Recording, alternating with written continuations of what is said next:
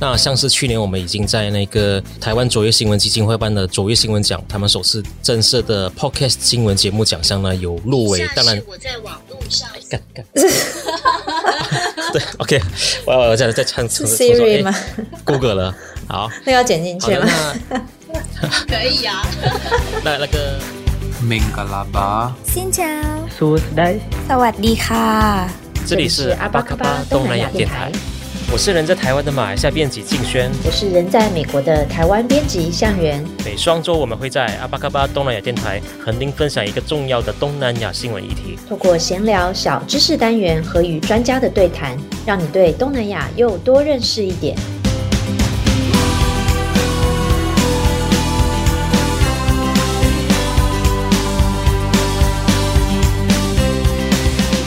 阿巴卡巴，大家好，我是关键评论网的编辑静轩。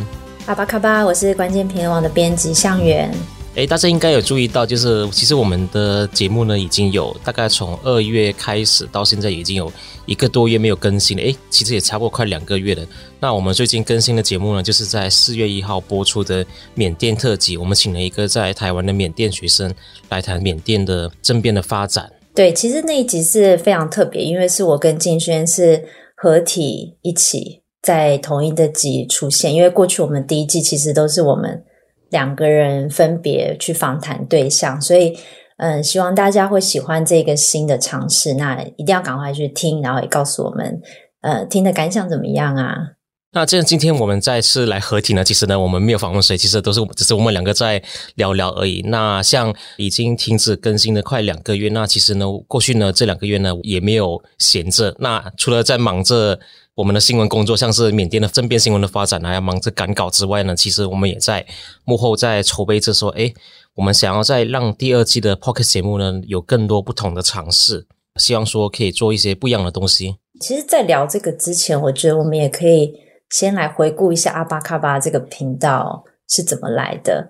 那这边也可以跟听众分享，就是都是去年七月的时候，那时候金轩就是跟我说，诶，他有一个企划，想要给我们来一起，大家可以讨论一下，所以他就给我一个写着阿巴卡巴这个频道的一个企划书。季轩，你要不要回顾一下，就是你当时为什么想做这件事啊？当初我想做这个事情呢，其实很简单啊，因为我是觉得说，诶。我们在关键评论网也成立了快还没满十年嘛，就是快满十年。那关键评论网的东南亚频道，那像我在学生时代的就已经注意到说，诶，关键评论网，诶，居然有一个东南亚组，然后有一个东南亚的一个版面来报道东南亚新闻。那所以说我在两年前进来之后呢，我就觉得说，诶，我们除了做文字新闻之外，有没有其他可能性呢？那另外一方面，诶。就是我是在两年前的九月进关键评论网，然后在去年大概三四月，台湾就开始爆发了那个 Podcast 的热潮。那像我本身呢，接触到 Podcast 呢也是比较晚期的事情，因为我人生上第一个被受访的 Podcast 节目呢，就是在那个法律白话文运动，也就是去年那个卓越新闻奖第一届 Podcast 新闻奖的得主杨贵枝他们的节目。那后来我意识到说，诶，原来台湾开始在流行 Podcast 呢，那我就觉得说。如果我们东南亚也来做呢？因为我是注意到说，在台湾呢有各种各样的 Podcast 节目，像是有介绍国际新闻的，可是国际新闻当中呢，却很少有专门去介绍东南亚的。那我想说，既然我们关键评论网的东南亚版呢，已经做了快五年了，那我是觉得说，也可以做一些是不同尝试。因为我是注意到，诶，其实我们关键评论网呢，里面规模不算小，里面有一间录音室。那录音室呢，平时除了我们的我们的老板杨世范，就是所谓的 Podcast 界的一个鼻祖嘛。那我注意到是马里欧陪你喝一杯，马里欧陪你喝一杯。录音室呢，啊平时除了他在用之外，大多数时间都空着了。那我们还有另外一个 podcast 节目，就是那一个运动世界。那其实很少人在用。那我觉得说，诶，与其让这个设备空转，不如我们也做一些尝试吧。那当时我就跟跟向元还有跟马里欧就提了这个 podcast 的计划，那也得到了他们的肯定。那也开始在去去年七月开始做了起来。我觉得说，诶，后来呢，就是我们公司呢，也越来越多人在做 podcast 节目呢。反而现在 podcast 的那个录音师呢，变得很抢手。像是我们最近公司有推出的 podcast 星期天晚上，还有那个我们的友台，就是 Inside 新闻网的那个赛掐。对，我自己也是他们两个的听众之一。我自己其实，在想要加入阿巴卡巴的这个团队之后，其实一开始并没有要就是投入主持这个部分。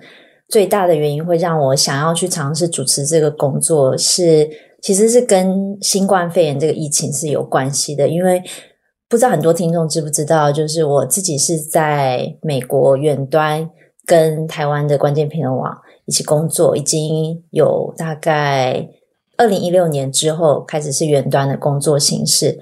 所以其实疫情这个发生的当下，我在美国这边其实受到蛮大的影响。我们从去年三月 lockdown，然后后来就是 shelter in place，所谓的就地避难。所以其实我我的生活是非常封闭的。我们就是我们自己家，还有跟两个小孩，我们就是就是在自己家里面。然后我是 part time 的形式在远端工作。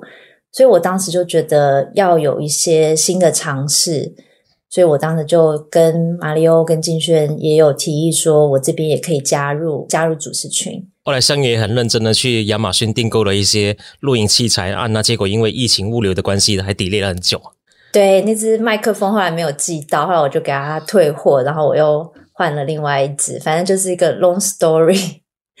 远端的录音的话，就是所谓的你要所有的器材，还有录音的线上的录音，就是就是由我这边会自己来负责，所以对我来说是一个还蛮新鲜的一件事情。然后比如说我还要安排好远端的录音时间啊，然后这些都是嗯在加入阿巴卡巴之后的一些呃新的尝试，是蛮有趣的。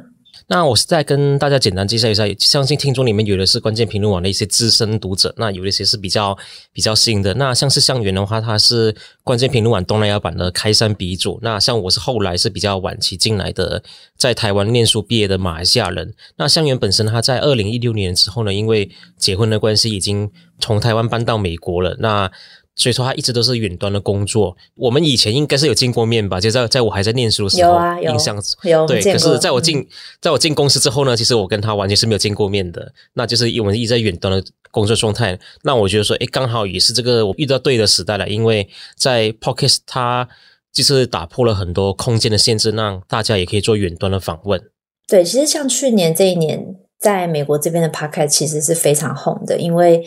在这个时空背景下，大家都很需要有这样子的一个声音的音频，然后大家可以从这边获得很多新的一些资讯，所以我们刚好就是在这个潮流上，所以其实是蛮蛮有趣的一个发展。好，那讲回到我们设立这个关键评论网的这一个阿巴嘎巴东南电台呢，就是我们在当初的定位方面呢，因为我们是想到说，诶，在台湾做国际新闻的 p o c k e t 节目，像是有那个刘碧荣老师的新闻国际新闻台，还有那一个敏迪。国际选读，还有那个百灵果，那我是觉得说，诶，他们都做很多国际新闻，可是专门做东南亚的是比较少的。那在市场区隔下，那我是当时就想说，诶，专做东南亚的新闻。可是我们也不想说，诶，像是一般的，只是每个礼拜然后做一些新闻回顾、新闻整理。那我是觉得说，诶，这个东西呢，这样的形式呢，已经有其他的节目在做了。那我是觉得说，在台湾有很多。应该至少说在，在我们的同温层里面，或者说至少以关键评论网的作者群里面，是蛮多在做东南亚的一些议题的耕耘啊。像我们的作者，无论是在台湾的外国人，还是在台湾的台湾人，他们是非常关注。他们是早在新南向政策之前呢，就关注东南亚这块区域了。那我是觉得说，诶，我们可以透过访问他们来了解东南亚的邻居。其实现在我们从去年。下半年其实有多了两个是跟东南亚相关，就是缅甸街，还有那个一零九五，就是关注义工的团体，他们也是在做做东南亚相关的 podcast 频道，就是大家也可以去看一看。之前我们也访访问过那一个 One Forty 的创办人陈凯翔。那之前我也问过他，其实，在台湾最早做东南亚 Podcast 的其实是 One Forty。那可是后来，因为他们忙着他们 NGO 的工作，那这一方面呢，加上他们要找。访问移工方面，因为移工他们在平时是要上班嘛，那周末才有时间来台北，那所以在录音方面呢都比较难巧。所以说后来 One Forty 呢，他们也目前是停更他们的 Podcast 节目了。那我是觉得说，诶，既然是这样子的话，我觉得说至少应该也有人在继续把这个东南亚的议题做下去。诶，那说到这个，静轩你在录第一季的时候，你有什么比较印象深刻的事情吗？因为我还是算是在 Pocket 里面的新手，那我是觉得说，哎，该犯的错误啊，我都有犯过了。像是我有有一次在录音录到一半说，哎，糟糕，那我当初忘了按按录音键，然后结果要重来一次，这个算是比较难忘的事情。你那个次是远远端录音是不是？还是没有？不对，是面对面的 哦。就要就要跟来宾再重录一次的，这总共花了两个多小时。那像还有其他比较难忘的事情的话，我觉得应该是远端访问吧。那我不晓得说，诶，我觉得很多做访谈类型的 Podcast 节目呢，大多数的应该都是。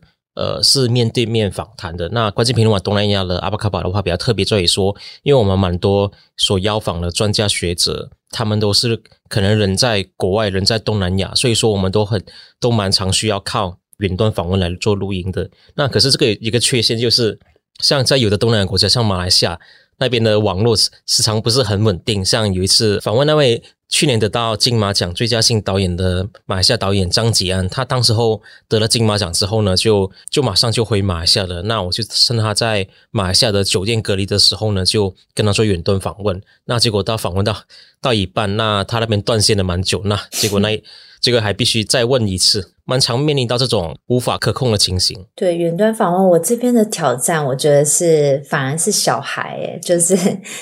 因为我要先安排好小孩的睡觉时间，像我现在，我跟静轩，我们现在的在录音的时间是我这边的晚上十点，所以其实小孩都已经安顿好了。但我记得有有几次是我要请，是早上时间，一定要请先生先带小孩出门，我才可以好好的在家里录音。所以这些真的都是我都遇到很多都是远端会碰到的一个状况。OK，你自己本身有遇到一些印象深刻的事情吗？我觉得印象深刻的事情是刚好跟最近的新闻有很大的关系，就是缅甸政变。因为缅甸政变其实从二月发生到现在，其实我们每一天都有在更新这些新闻。我们其实，在第一季的时候，我有访问一个非常资深写缅甸政治社会的作者翁婉莹。我们那时候其实是要谈的是缅甸的选举，然后婉莹也谈了。就是像他的缅甸的旅行啊，还有他介绍给台湾人的一些书单，还有电影，就是跟缅甸相关的一些主题，比如说乔治·威尔的《缅甸岁月》，还有像赵德胤的《再见瓦城》，这些大家都有听过的一些一些电影或者是书，还有一些就是我们缅甸选举之后的一些政局的发展。所以其实我们当时在。对谈的过程，我们其实是完全没有预料到后面会发生政变这件事情。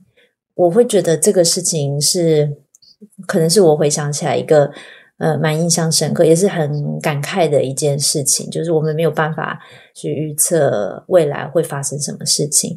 那婉莹她其实后来有在脸书上有持续的去更新，就是缅甸政变的一些后续的发展，应该是最近的。在华人的读者里面，他的脸书变成了一个大家会想了解缅甸，他会去看他的脸书，一个非常重要的一个一个入口，对，对，一个非常重要的一个资讯站。所以我们当然也很希望，就是这件事情可以尽快的落幕。所以这是我回想到第一季的时候，会马上想到的一集，是蛮印象深刻的。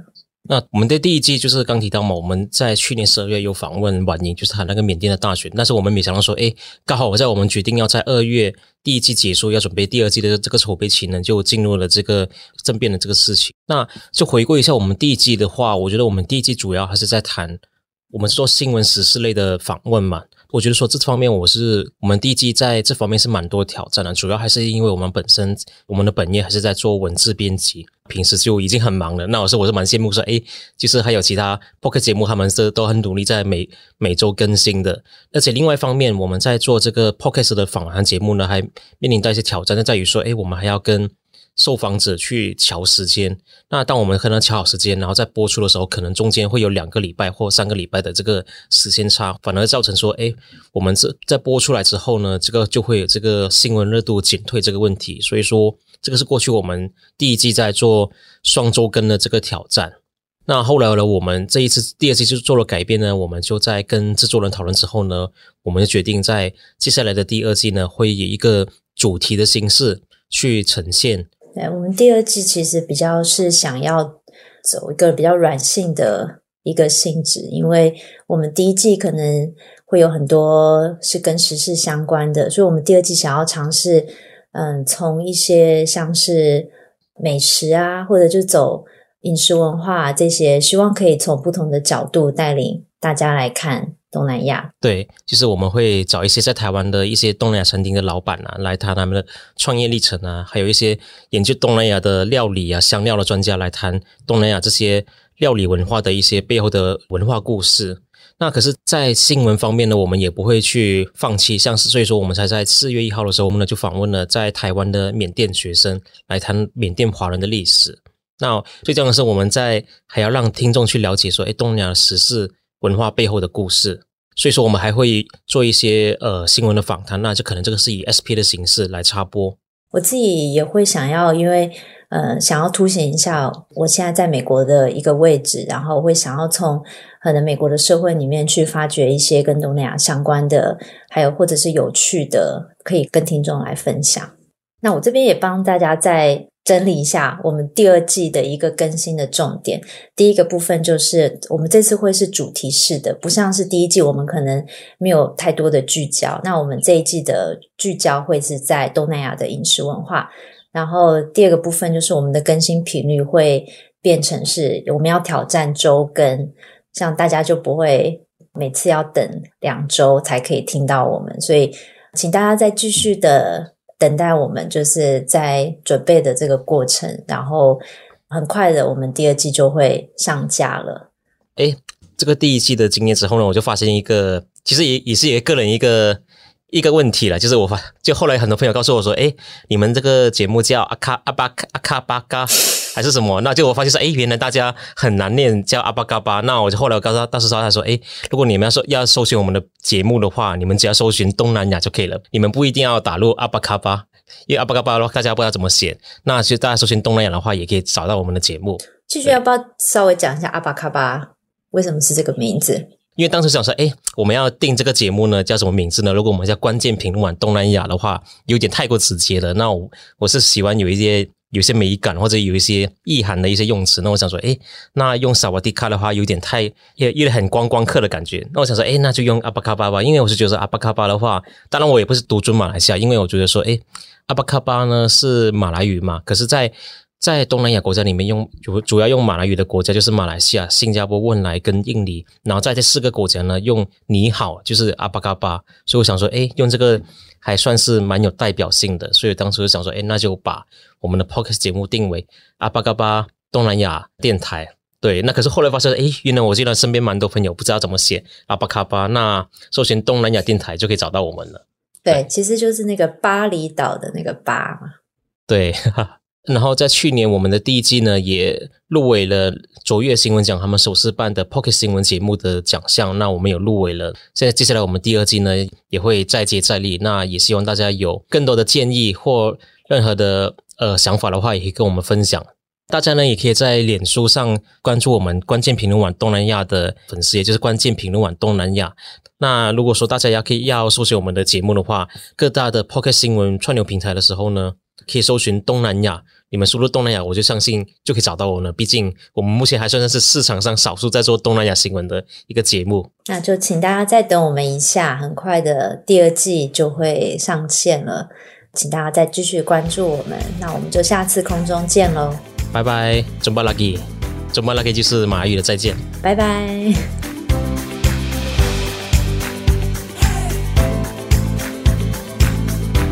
感谢你的收听。如果你喜欢我们的节目，欢迎在 Apple Podcast、Spotify、SoundOn 等平台订阅我们的频道，也欢迎你为我们留言评分。你也可以追踪我们的 IG，透过私讯留言与我们互动，让我们一起把东南亚新闻的 Podcast 节目做得更好。阿巴卡巴东南亚电台，我们双周空中见。